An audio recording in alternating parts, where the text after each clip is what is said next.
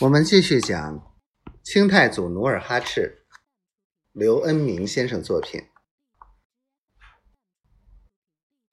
努尔哈赤听到喊声，顿时愣住了。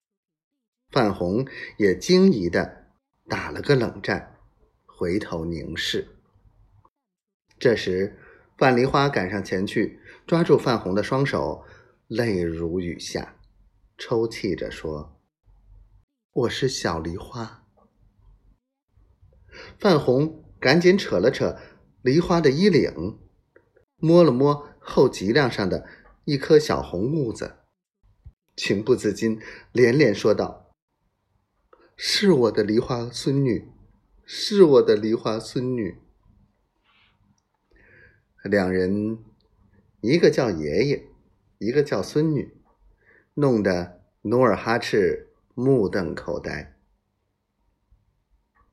小梨花见努尔哈赤痴呆的样子，就手指泛红，说：“这就是我跟你讲过的爷爷，你认识他吗？”努尔哈赤，你和老人在一起生活三年，哪能不认识？不过两人彼此谁也没有提过小梨花，当眼前。突然出现这样的场面，努尔哈赤焉能不吃惊？他反问小梨花：“